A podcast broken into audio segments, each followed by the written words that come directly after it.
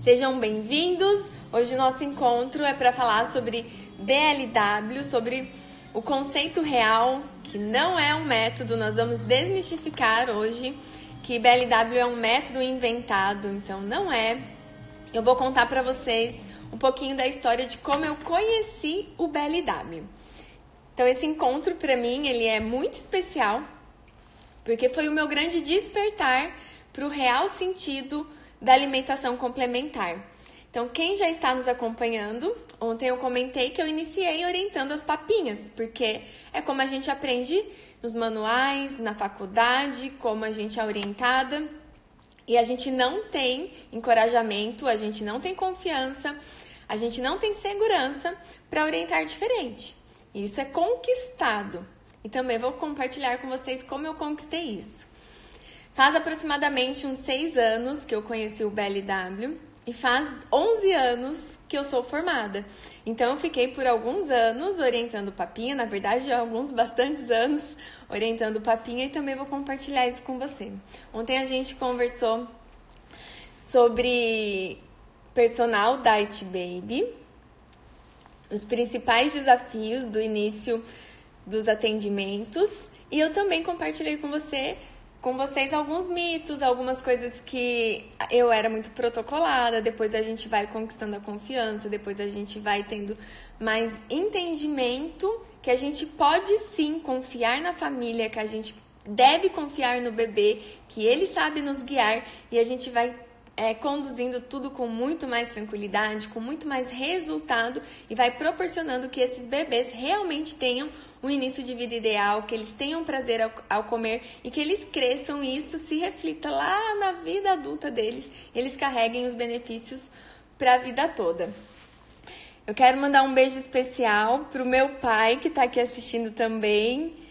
Pai, um beijo, obrigada por tudo. Então, um agradecimento muito especial pro meu pai e para minha mãe que confiaram desde o início e proporcionaram, né? Proporcionaram o meu estudo, a minha educação. Então, um beijo, muito, muito obrigada. Amo vocês. Então, vamos lá.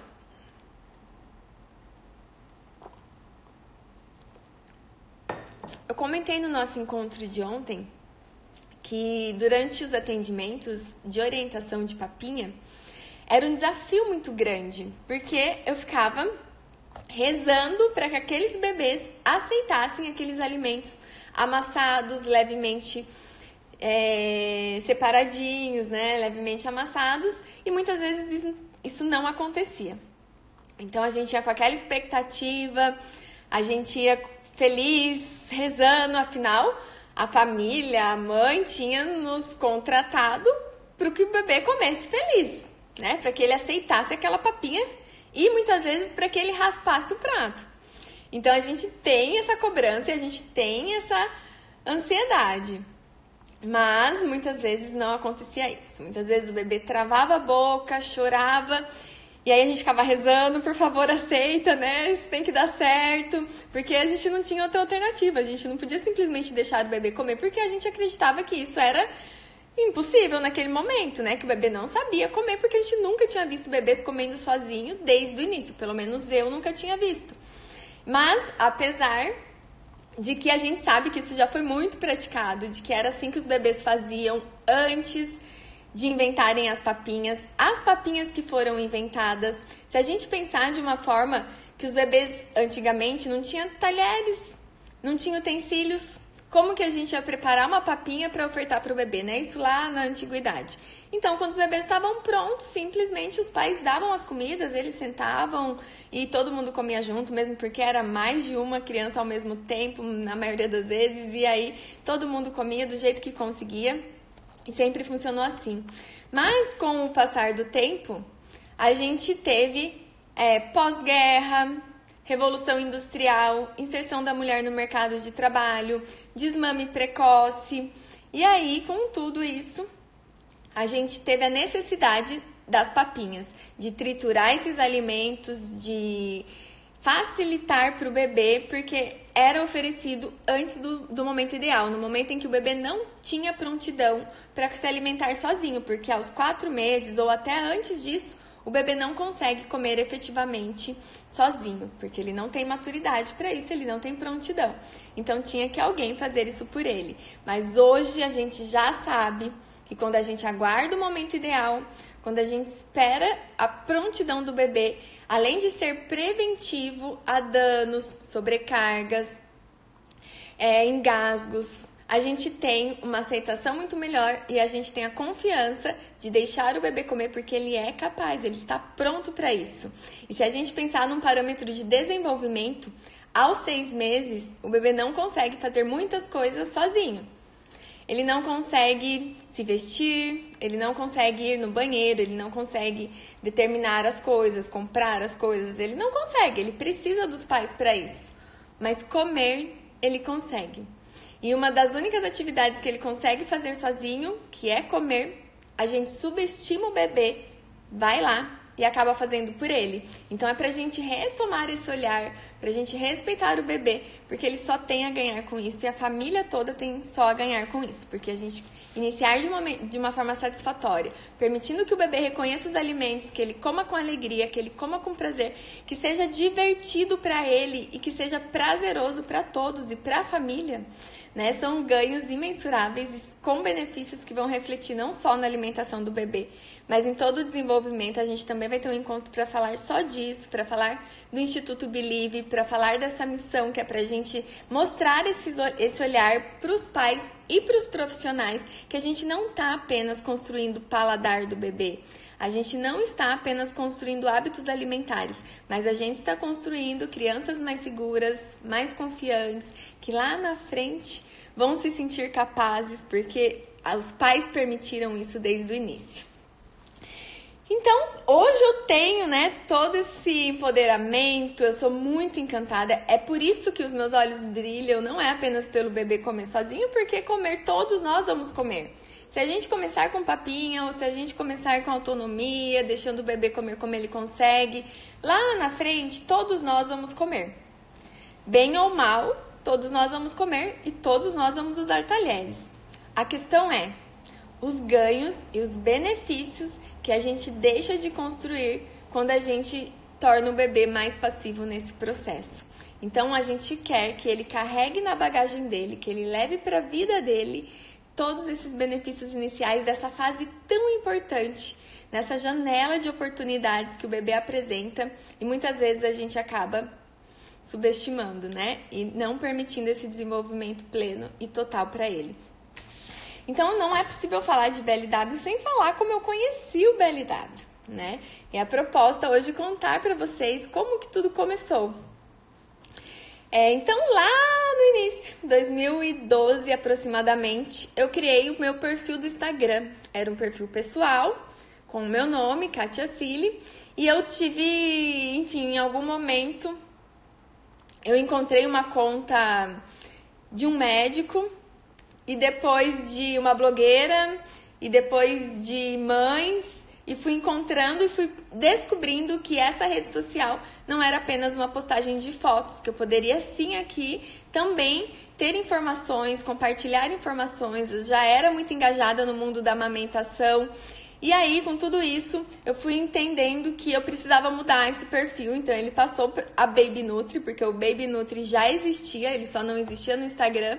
Então, em 2012, é, tudo começou aqui eu coloquei o arroba babynutri e fui descobrindo e fui comentando em uma foto e fui fazendo postagens informativas, fui falando sobre amamentação, fui falando sobre alimentação complementar e foi tomando forças. E um belo dia, numa postagem lá de, de papinhas, uma mãe comentou uma hashtag BLW. Eu nunca tinha ouvido falar, eu nunca tinha visto bebês comendo com tanta autonomia, e aquilo me chamou a atenção, eu cliquei na hashtag e aí me abriu um mundo de encantamento.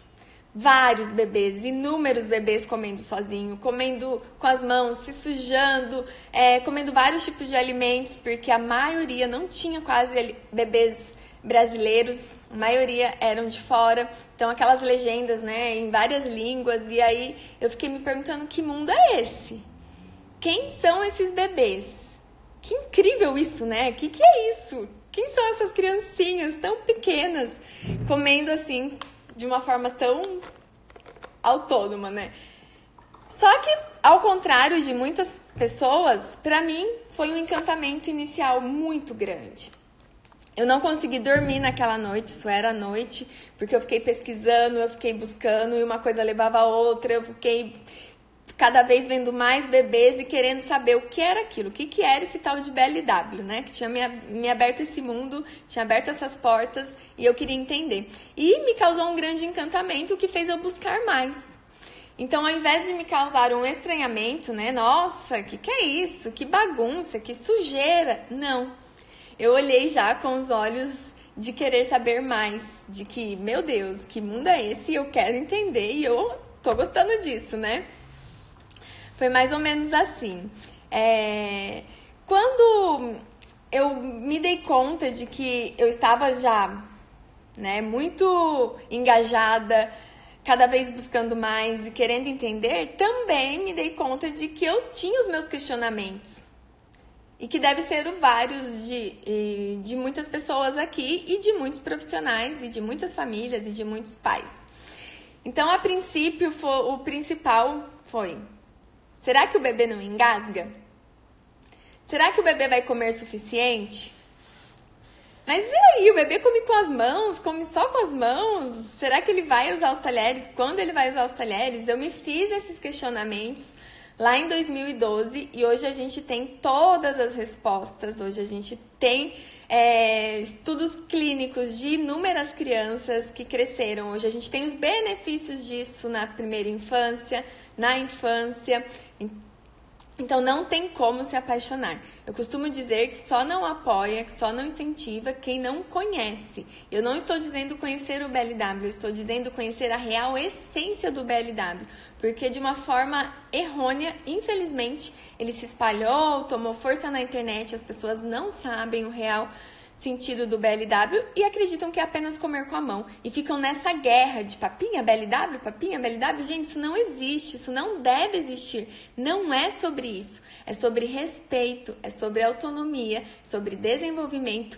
E se a gente parar para pensar o quanto a gente ganhou e conquistou com o BLW, já seria o suficiente para a gente ser grata, né? Por, porque através dele a gente conseguiu, ao menos, que a gente olhasse para as crianças e ao menos que a gente despertasse para que elas parem de ser tão passivas no início da alimentação complementar, para que a gente pare de dar alimentos triturados, amassados e tudo isso a gente herdou do BLW. Então não é sobre BLW ou não, pode ser que daqui a pouco essa sigla nem exista mais, a gente nem fale mais dela, mas a gente conquistou, a gente herdou tudo que ela vem nos dizer. Então é sobre isso, sobre o olhar para o bebê. E não sobre essa guerra de títulos, de nome, de papinha, de BLW. Isso só nos distancia do ideal. Isso só nos distancia do olhar para o ser. Então a gente precisa olhar para o que realmente importa. Então, buscar é realmente seguro? E sobre os engasgos? E sobre a questão nutricional? Então, é tudo sobre isso a gente vai comentar aqui, sobre isso que deve ser o olhar dos profissionais, principalmente e dos pais que pretendem dar mais autonomia e conduzir com segurança o início da alimentação complementar.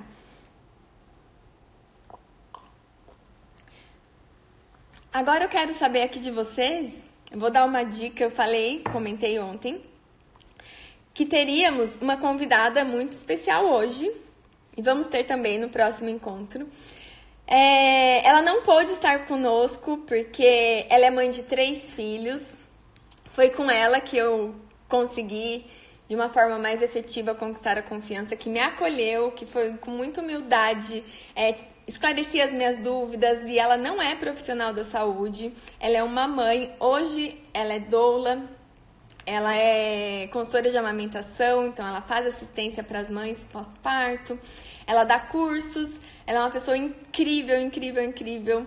Ela é uma pessoa que transmite luz Porém, né, ela tem três filhos e o marido dela não está muito bem, então já mando um beijo para ela. Alguém tem uma sugestão aqui, quem já nos acompanha? Quem é? Ela é engajada no BLW e, e ela pediu desculpas, mas nós vamos remarcar esse encontro e ela vai estar com a gente, vai compartilhar como ela conheceu também, como as mães com força, porque não foram os profissionais, foram as mães que trouxeram isso para cá e é com as mães que a gente aprende, que a gente se encoraja e que a gente conquista a confiança no BLW. Então, certamente, eu tenho certeza que vocês já conhecem.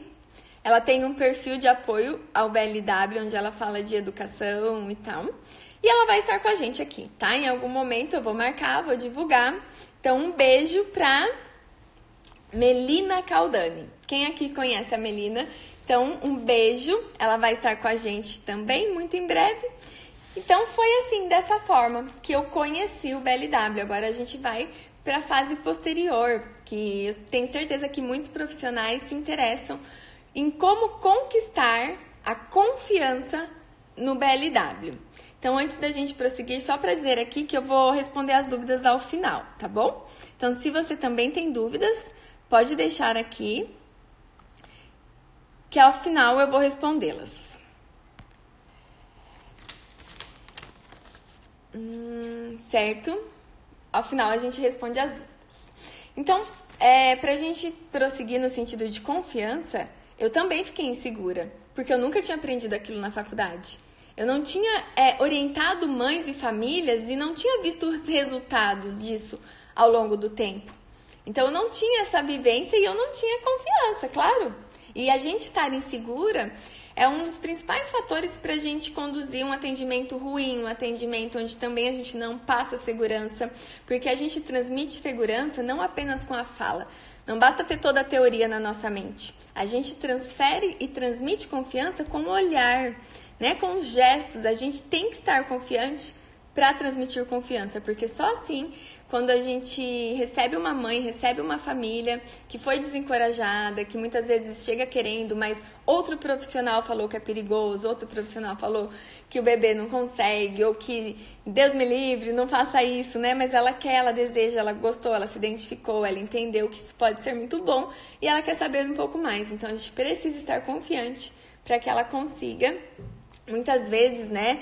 Fechar os ouvidos para as orientações inadequadas, para os palpites chatos e seguir com confiança com o bebê. Porque só quando a gente entende o caminho, o processo e a gente sabe onde a gente quer chegar, a gente vai contra tudo, contra todos. Aí a gente sabe porque a gente quer, a gente entende o que a gente vai colher lá na frente. Então pode falar a vizinha, pode falar outro profissional, pode falar quem for, que não importa. A gente está muito convencida, a gente está confiante, a gente está empoderada do que a gente quer e do que a gente quer para nossos filhos, do que a gente quer para nossa família, e é isso que a gente busca. Então, já também dou uma dica, né, para os profissionais que não se abriram ainda para esse olhar, se abram, porque cada vez mais os pais estão informados, os pais estão confiantes, e quem não se atualizar e quem não buscar e quem não se desprender das regras, dos protocolos enraizados, das condutas milenares ali, né? Mas eu sempre pratiquei isso, vou mudar agora? Vai ficar para trás e vai passar vergonha, porque os pais cada vez mais estão indo muitas vezes em consultas e dizem, né? Ah, vou lá só para pesar e medir o bebê porque ele me orientou a bater tudo no liquidificador, me orientou suquinho, né? Outro profissional me orientou fazer uma papa tudo junto e misturado. Então, gente, por favor, né? Então, vamos nos atualizar porque os bebês precisam, né? As famílias precisam. BLW significa Baby Led Weaning. Então, é o desmame guiado pelo bebê. Isso não quer dizer desmame imediato ou guiado por nós, mas pelo bebê. Então, é o bebê no controle. É o bebê conduzindo o bebê decidindo quando ele vai passar a comer mais e mamar menos de forma instintiva e natural. Então a gente respeita esse processo e o protagonista é o bebê, ele que conduz. A gente pode marcar um outro encontro só para a gente falar o que é BLW, como ele surgiu, né? Quem é a de Rapley? A de Raplin, que foi a descritora, ela é uma pessoa incrível. Ela esteve no Brasil, ela é uma ela é da Inglaterra, então ela esteve no Brasil em 2017 num workshop maravilhoso, e ela é uma pessoa muito humilde, ela deu um show de humildade, de confiança, e ela diz: "Eu não inventei BLW, ele sempre existiu. BLW é de todas as famílias que praticam. Então não tem uma regra, não é um método inventado. todas as famílias, todos os bebês, cada um vão se adaptar de uma forma, vão fazer um corte adequado. A gente tem regras de segurança sim, mas a gente tem é, também como aprimorar isso para o bebê e como prevenir engasgos, por exemplo, né, de uma forma muito segura e efetiva, porque eles podem acontecer tanto na amamentação, tanto na alimentação complementar com papinhas ou no BLW. Então, pra gente isso, tem muitas informações, tem muitas coisas lá no perfil da Melina, que vai estar com a gente no próximo encontro, que é oficinablw. Digita aqui para mim, por favor, Mário, arroba oficinablw aqui nos comentários. Vocês já podem ir conferindo lá as informações. E no perfil da Carmen Cotrim, arroba Carmen Cotrim. Vocês já conhecem ela também.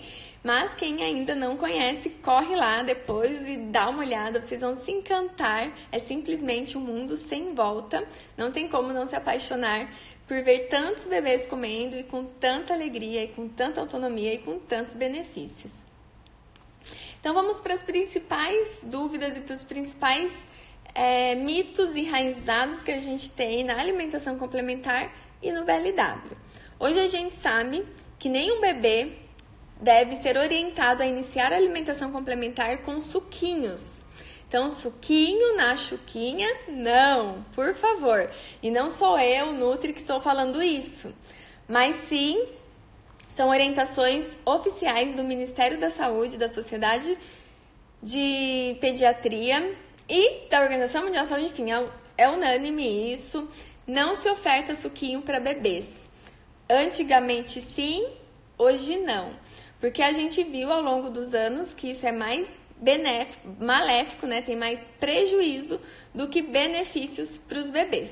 Se a gente pensar então numa forma, né, muito muito simples de se pensar para a gente entender de uma vez por todas, é se questionar: para que que eu vou ofertar suquinho para o bebê?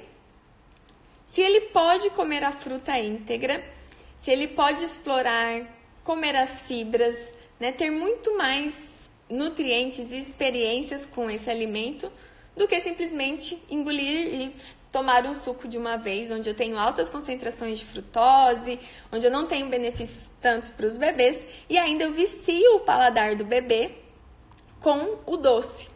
E lá na frente ele tem a preferência por doce, pode crescer aquela criança que só quer suco, quer suco no café, no lanche, na escola, e é, pode ser uma criança que beba pouca água, porque naquele início onde ela tinha a oportunidade de aprender a beber água, que é o que realmente importa, que deve ser incentivado, ela foi incentivada a tomar suco. Então no início o bebê deve tomar água e comer a fruta, beber do leite, materno substituto, e comer os outros alimentos. E começar aos seis meses. Então, quando o bebê começa no início aos seis meses, ele tem prontidão para se alimentar sozinho. Então, não preciso dar para o bebê, ele tem condições para isso. A gente respeitou o momento ideal. A gente respeitou os sinais de prontidão, como sentar sozinho sem apoio, é, sustentação de tronco. Então, ele não é mais aquele bebê molinho. Ele é aquele bebê com prontidão para começar a comer. E muitas vezes a gente já percebe que o bebê agarra um objeto, agarra um alimento, ele já quer levar à boca. E por que, que a gente não permite isso? Né? Então a gente pode e deve permitir que o bebê coma sozinho. E com o tempo a gente entendeu que sim, os bebês têm um perfeito instinto de fome e saciedade. Todos nós temos. Mas todos nós, muitas vezes, já estamos com hábitos alimentares enraizados, já não comemos bem, é, já estamos preocupados demais para ouvir o nosso corpo, mas no bebê isso é muito puro. Então eles sabem de forma instintiva e natural, de forma de sobrevivência, o quanto comer. Então eles vão explorando, vão reconhecendo, vão pegando e assim vão comendo. Naturalmente e aos poucos, porque eles vão aprendendo que aqueles alimentos são para comer. Também comentei, né, ontem no nosso encontro, a gente sabe que os alimentos são para comer, mas o bebê não sabe. Então, até que ele aprenda, ele pode demorar, ele pode amassar, colocar no cabelo. Enquanto isso, ele vai mamando e o leite materno é a principal fonte de nutrição do bebê, pelo menos até o primeiro ano de vida. Então, a gente pode e deve continuar amamentando esses bebês, ofertando leite materno ou substituto, o que ele comer tá ótimo e o que ele não comer a gente completa com o leite. Visto isso, já nos deu segurança para que a gente fique confiante em relação à nutrição do bebê. Então, será que esse bebê vai estar bem nutrido se eu deixar ele comer sozinho? A resposta seria: depende. Se eu ofertar alimentos inadequados para esse bebê, eu não, tenho, não posso garantir uma nutrição ideal. E nenhuma forma, nenhum método, né? Quem ainda chama de método, é capaz de garantir nutrição perfeita e ideal para o bebê, porque nenhum método nos garante que o bebê consuma e que ele aceite e que ele coma alimentos ideais. Então, vai depender da responsabilidade dos pais na oferta dos alimentos adequados, saudáveis e seguros. Então, eu posso fazer uma papinha linda, maravilhosa, com alimentos orgânicos e o bebê simplesmente não comer, travar a boca, não querer, chorar. E eu posso fazer um BLW lindo, maravilhoso, é, com muita autonomia, com muita confiança, mas ofertar alimentos inadequados, alimentos que não são nutritivos. E aí eu não tenho como garantir nutrição ideal para o bebê, porque o que vai garantir são os nutrientes que a gente encontra nos alimentos ideais, nos alimentos saudáveis, naturais, da terra, né? Aqueles alimentos que a gente encontra na feira, nos hortifrutis e não nas caixinhas. Então, são esses alimentos que eu devo ofertar para o bebê. Não preciso de muito tempero, não preciso de sal, mas eu preciso sim de cor, sabor, alimentos da estação. Eu posso colocar azeite, posso colocar temperos naturais, usar as ervinhas. Tudo isso eu posso ofertar para o bebê no primeiro momento. A segunda grande dúvida veio: bom, mas se esse bebê vai comer sozinho, vai comer esses alimentos grandes, Será que ele não vai engasgar? A gente não tem a cultura de falar sobre engasgos aqui no Brasil, infelizmente, e essa é a principal causa do estranhamento e da insegurança dos pais e dos profissionais.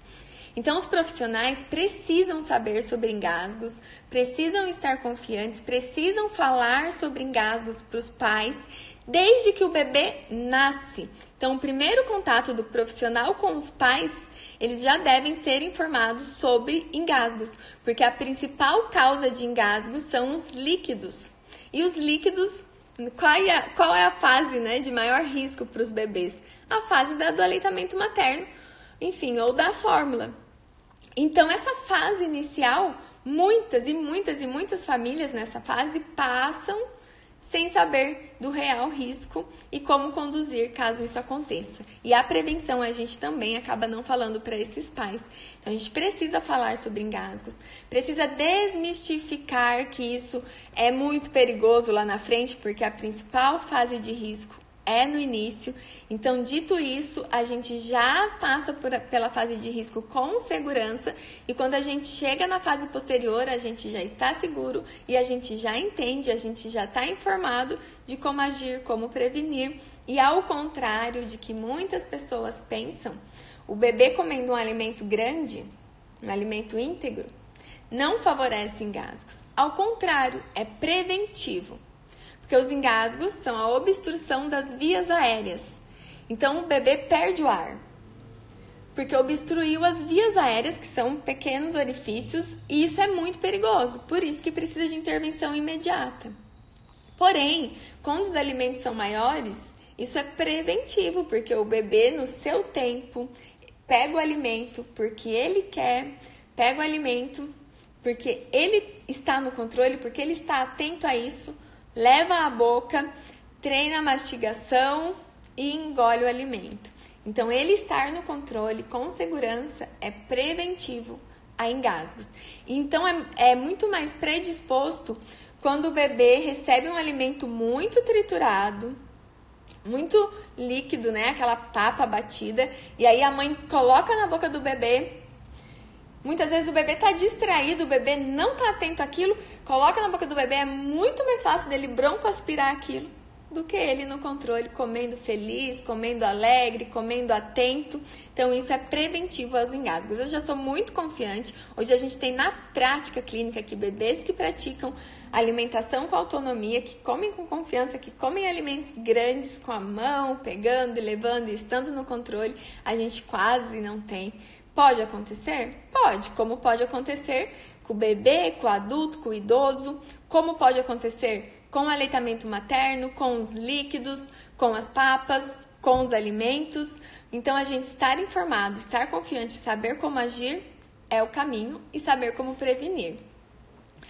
Então, quando a gente tem aquela informação de é possível acontecer, mas também é possível prevenir, e se acontecer eu vou saber como agir, a gente consegue conduzir com muita confiança.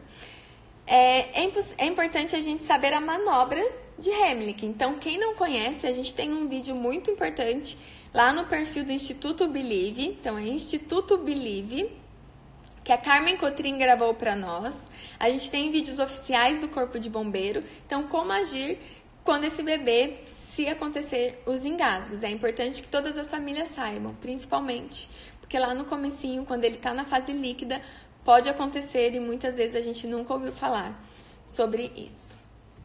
Então se informe, exijam dos profissionais que eles também informem vocês com segurança, exijam que os profissionais estejam atualizados e busquem por essas informações mesmo, porque é direito de toda a família iniciar de uma forma segura e confiante. Se a gente pensar também em sentido é, de vários mitos, em sentido de várias crenças que existem em torno disso, a gente olhar, a gente voltar a visão para o que realmente importa. Por que, que eu iniciei nosso encontro falando que não é um método? Porque ele não foi uma coisa inventada e protocolada. O BLW veio para nos dar liberdade, para nos dar confiança, então para a gente olhar para o bebê, voltar o olhar para o ser e parar com essa guerra de papinho BLW, de sigla, de conceitos, porque isso não existe, isso não deve ser o foco, mas voltar. Esse bebê é capaz? Esse bebê consegue? Quando a gente passa a permitir, confiar, a gente se surpreende cada dia mais. A gente olha para o bebê, puxa, ele consegue! Nossa, ele conseguiu! E eu venho te convidar para essa reflexão que sim, eles são capazes. E a gente vai se surpreender a cada instante muito mais com o desenvolvimento dele. E aos poucos a gente vai respeitando isso. Depois o bebê vai aprimorando os movimentos, vai fazendo o movimento de pinça, vai comendo os pedaços e os alimentos pequenos e duro nessa fase, em torno de nove meses, dez meses. Aí sim a gente oferta os pequenos alimentos, os grãos, é, ervilha, grão de bico, uva. Né? Quem quiser ofertar antes disso, corta a uva para descaracterizar aquele formato redondo, pequeno e duro. E aí é perfeito o desenvolvimento. Quando a gente entende que isso é muito natural, que todos os bebês apresentam, né? Na maioria, salvo raras exceções por alguma limitação. É encantador. Eles vão nos conduzindo de uma forma e da melhor forma e de forma segura, e a gente vai se surpreendendo, a gente vai se encantando. Então a grande questão é: Filho, eu confio em você. Você é capaz. Você sabe. Eu tô aqui para o que você precisar. Os pais sempre serão o suporte e o apoio e os responsáveis pelas escolhas dos melhores alimentos. Mas estou aqui para ser o seu suporte. Vou estar tá aqui. Tô comendo com você, tô confiando em você. Pode comer, você é capaz. Então essa frase, né, ela é muito forte para mim que os bebês são tão capazes quanto lhes permitimos ser. E tem uma frase da Carmen Cotrim, né, que ela diz que todos os bebês são incríveis. Todos os bebês são. Todos. Sem raras exceções, né? Todos os bebês, nas suas particularidades, na sua individualidade, todos os bebês são incríveis. Porém, nem todos têm a chance de se desenvolver. Muitas vezes a gente priva os bebês disso, a gente subestima e acaba fazendo por eles, e não é só na alimentação mas em vários parâmetros do desenvolvimento de forma geral dos bebês. Então, a gente se despertar para isso o quanto antes é essencial para a gente construir adultos melhores, adultos confiantes, adultos autoconfiantes, né, capazes e seguros. E a gente fala muito sobre isso lá no Instituto Believe, sobre crianças que a gente está, né, que a gente está cada vez mais criando crianças dependentes na vida adulta pela superproteção. E a gente não se dá conta disso e a gente não faz isso por mal, muito pelo contrário. Eu não acredito que alguma família faça algo desejando mal para o bebê. Muito pelo contrário. É desejando o bem, né? E a gente quer super proteger esses bebês. A gente quer fazer o melhor, cuidar de uma forma muito, muitas vezes exagerada, né? Mas a gente aí não permite que ele se desenvolva, que ele crie essa resistência de certa forma, que ele se sinta confiante e vai ter consequências certamente lá na frente. A gente vai colher o que a gente plantou aqui. Não existe outro caminho, né? Então nunca é tarde para melhorar. Todos nós podemos melhorar em qualquer momento da nossa vida. Mas eu posso afirmar que quanto antes, melhor. Que quanto antes a gente consegue colher mais frutos e mais benefícios. E é direito de todos os bebês, né? É direito que eles se desenvolvam da sua forma plena. É... E a gente tem a oportunidade de fazer isso desde o início de uma forma tão efetiva que é através da alimentação complementar. Então vamos agora esclarecer algumas dúvidas. Quem ainda não fez, pode escrever, escrever aqui a dúvida que você tenha em relação à alimentação do bebê, BLW, se ficou alguma dúvida em relação a alguma coisa que eu já tenha comentado.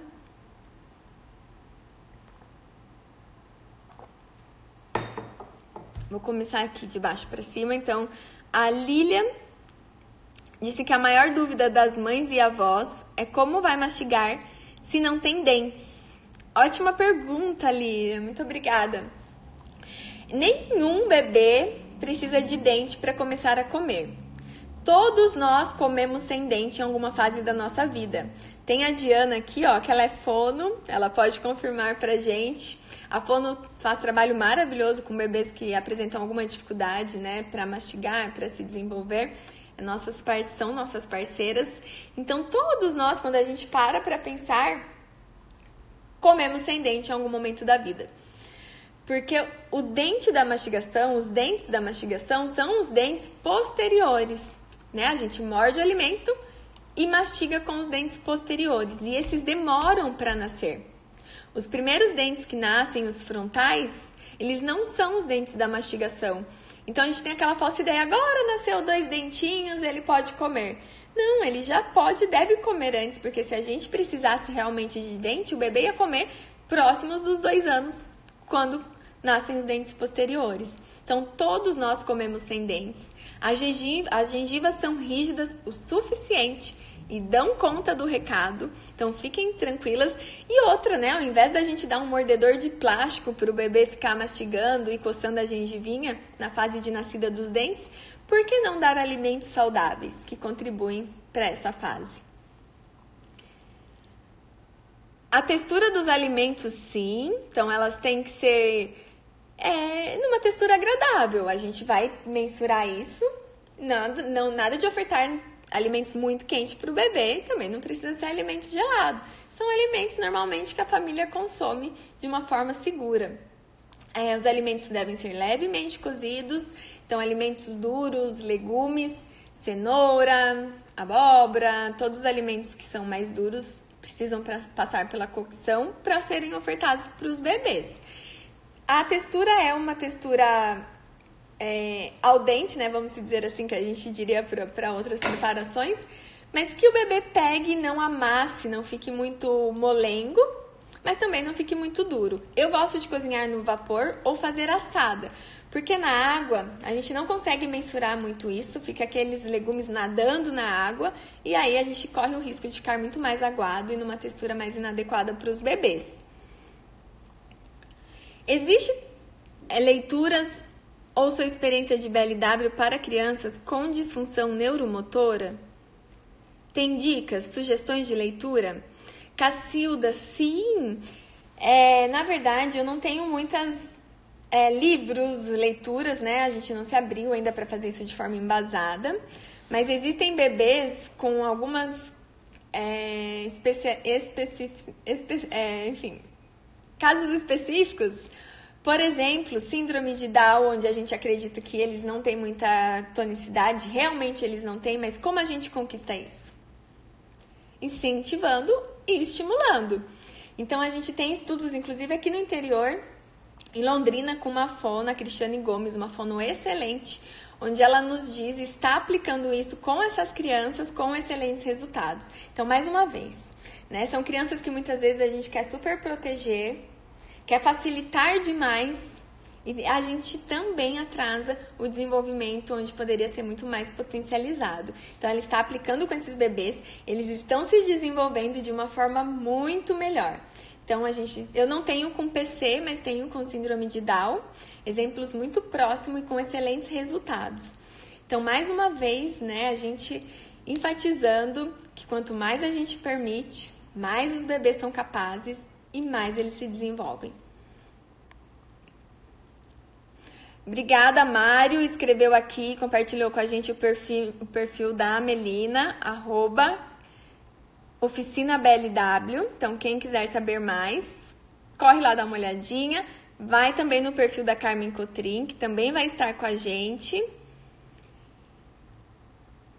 A Carla dizendo que descobriu meu perfil através da Carmen Cotrim. Muito obrigada, Carmen. É, Carla, é uma honra, né? Que a Carmen, vocês sabem, é um grande exemplo para mim em vários sentidos, é parceira, é minha comadre e a gente também vai estar no encontro juntos comentando como começou a nossa parceria. Foi lá em 2015 no encontro presencial, no workshop. Vocês vão se encantar em ver as crianças dela, então também vale a pena ir lá dar uma olhadinha. Bom dia, então. É, as pessoas estão agradecendo, eu também agradeço, muito obrigada. E como ofertar folhas cru para o bebê? Ótima pergunta também, Valéria. Então vamos lá. Se a gente pensar num, num, parâmetro assim, alface, rúcula, a gente não precisa no primeiro momento, no primeiro contato para o bebê, com o bebê, né, dos alimentos, dele com os alimentos, ofertar as folhas. Porque ele ainda nem sabe os, o que é comer, nem sabe mastigar. Então a gente aguarda um, um pouquinho e não é emergencial ofertar essas folhas. Então a gente começa com os alimentos maiores, levemente cozidos, para o bebê agarrar. E é importante que seja grande, porque o bebê agarra e precisa sobrar uma porção para o bebê explorar. Se for um corte muito pequeno, o bebê vai agarrar, vai ficar tudo sobre a palma da mão dele e ele não vai conseguir explorar, não vai se desinteressar, né? Porque ele não está conseguindo comer. E aí a gente pode não ter uma aceitação tão boa quanto a gente gostaria. E daí, depois, a gente oferta as folhas. E a forma que eu mais gosto são folhas cozidas inicialmente, como a couve, a selga, espinafre. Então a gente pega as folhas, cozinha no vapor, grandes, folhas grandes, aí o bebê agarra e vai mastigando e rasgando as folhas que ficam ali amolecidas. Tem muitos bebês que comem alface, rúcula, folhas muito rapidamente também, não tem problema nenhum, não tem nenhuma contraindicação. Só eu começaria com os alimentos maiores, mais macio, até que o bebê entenda que aqueles alimentos são para comer, que aqueles alimentos nutrem, né, saciam a fome dele, e depois eu partiria para os outros. Então, para a gente fazer um panorama geral aqui, de uma forma de como começar a alimentação complementar, eu, a dica é: comece aos poucos e comece com a oferta não tão grande de muitos alimentos. Porque o bebê nem sabe, muitas vezes ele vai comer um pedacinho, ele nem vai comer. Então é importante que tenha um ou dois ou até três alimentos, né? Os grupos dos alimentos, uma proteína, um leguminho, uma leguminosa, assim, um tubérculo. E aí aos poucos. O bebê vai comendo, vai explorando. Você pode dar uma fruta, pode dar nos intervalos, mas nas refeições principais é importante que tenha pelo menos dois, porque se ele não se interessar por um, vai ter o outro para ele começar a explorar. Não se preocupem com quantidades, não existe quantidades determinadas para bebês. Esse é um grande erro que cria expectativa para os pais e causa frustrações, Porque os bebês não têm que comer o que a gente quer que eles comam, o quanto a gente quer. Os bebês têm que comer o quanto eles precisam e só eles sabem. Nenhum profissional, nenhum pai, nenhuma família sabe, nem se fosse o melhor profissional do mundo saberia, ninguém sabe quantificar exatamente o quanto aquele bebê precisa comer. Só ele sabe. E um dia ele vai comer mais e vai mamar menos, um dia ele vai mamar menos e vai comer mais. E assim a gente segue com muita liberdade, com muita confiança, com muito respeito e a gente vai para o caminho ideal. Então, novamente, eu bato na tecla que não existe certo ou errado, mas não há nada que me convença que o natural não seja o ideal. Sim, o natural é o ideal. As crianças sabem comer, assim como sabem nascer, sabem mamar, sabem comer, salvo raras exceções. E quando a gente permite, quando a gente confia, a gente se surpreende e a gente carrega esses benefícios para a vida toda. Eu também costumo dizer que é como se fosse uma escadinha. Muitas pessoas falam: "Ah, mas para que que eu vou fazer isso, né?" Para que que eu vou deixar fazer bagunça? Então também a gente precisa voltar esse olhar da bagunça para o olhar positivo. E você vai escolher, você quer limpar a bagunça agora ou quer limpar lá na frente? Porque no início a gente limpa muita bagunça. O bebê se suja muito. Mas rapidamente ele adquire a coordenação, porque de tanto ele agarrar e levar a boca, ele adquire coordenação e rapidamente ele passa a manipular os talheres com muita destreza e sem fazer bagunça. Quando a gente não permite isso, lá na frente, quando o bebê já está maior, próximo de um ano ou um pouco mais, a gente tem a ideia, agora ele está maior. Então agora ele vai comer sozinho. Eu deixo o bebê comer sozinho, coloco um talher e o que, que ele faz? puf, puf, puf, joga, não sabe levar na boca, não tem coordenação porque ele nunca treinou. E aí a gente vai limpar toda a bagunça que a gente não limpou lá no início. Então a gente escolhe. A gente quer limpar a bagunça antes e carregar esses benefícios ou a gente quer limpar a bagunça depois? Porque as bagunças existem, né? Elas devem existir no começo da alimentação, porque para o bebê aprender a comer, em algum momento ele vai se sujar. E é um erro a gente achar que isso é ruim, ou que a gente é, os momentos da alimentação devem ser sem sujeira, não pode brincar com os alimentos. Muitas vezes a gente foi educada assim. Isso é cultural. Então tá na hora da gente quebrar, desmistificar e trazer essas crianças porque tá aí, né? As consequências estão aí cada vez mais. Bebês comendo ruim, bebês com dificuldades alimentares, bebês com obesidade infantil, com patologias que antes eram do adultos, cada vez mais predominantes na infância. Então não dá para fechar os olhos e falar tá tudo bem, porque não está tudo bem. É emergencial que a gente se desperte para a alimentação inicial desses bebês, dessas crianças, né? Então, para a gente fechar aqui o nosso encontro de hoje, eu quero agradecer a presença de todo mundo mais uma vez. Amanhã, nosso encontro 7 horas. Então, temos o nosso encontro às 7 horas até sábado. E até sábado a gente vai ter muita informação para quem deseja começar, para quem já começou, para quem se identifica por essa área materno-infantil. Então, se você também conhece alguém que se identifica, que gosta, que está na faculdade, que já se formou e também e não sabe por onde começar, compartilhe os conteúdos com ela, compartilhe a live, tem uma flechinha aqui embaixo, encaminha para ela, chama ela para assistir também. E vou fazer o post, como sempre, lá no perfil e vou adorar saber se você assistiu, se você gostou.